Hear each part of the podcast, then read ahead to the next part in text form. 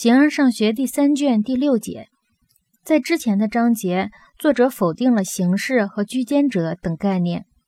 在第六节一开始，作者就抛出了一个问题：既然是这样，我们为什么还要探索感性实体和居间者之外的其他东西，比如说那些形式？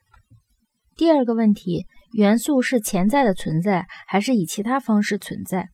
第三个问题。那些本源到底是普遍的呢，还是个别的呢？形而上学第三卷第六节。总而言之，人们不禁要问：为什么要探索那些在感性实体和居间者之外的其他东西？例如，我们所设定的那些形式。如若是因为数学对象与此件事物虽然在某些方面有区别，但是作为形式相同的众多东西没有区别。那么，它们的本源在数目上并没有限制，正如我们在我们这个世界上全部语言的本源在数目上是无限制的，而在种类上是有限制的，除非某人选取某一特定的音节、某一特定的发声，因为它们的本源在数目上是有限制的。这同样也适用于居间者，在那里形式相同的东西也是无限的。倘若在可感事物和数学对象之外没有什么像人们所说的形式那样的东西，那就不存在数目上和种类上都是一的实体，而事物的本源也不能在数目上是有限的，而只在种类上。如若这样的情况是必然的，那么也必须应为此设定形式。尽管主张他的人说的并不清楚，但他的确是他们想要表达的观点。他们必然要这样说。形式中的每一个都是某种实体，绝不是就偶性而言的。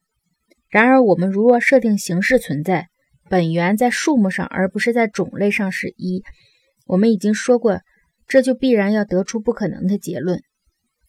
紧接着一个问题是讨论一下元素到底是潜在的存在呢，还是以其他方式存在？如若是另外的样子，那么就要有某个东西，并不必然要全部实现。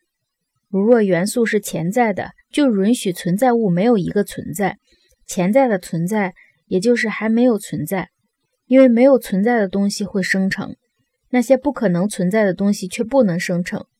在这些难题之后，还必须讨论那些本源到底是普遍的呢，还是如我们所说是个别的？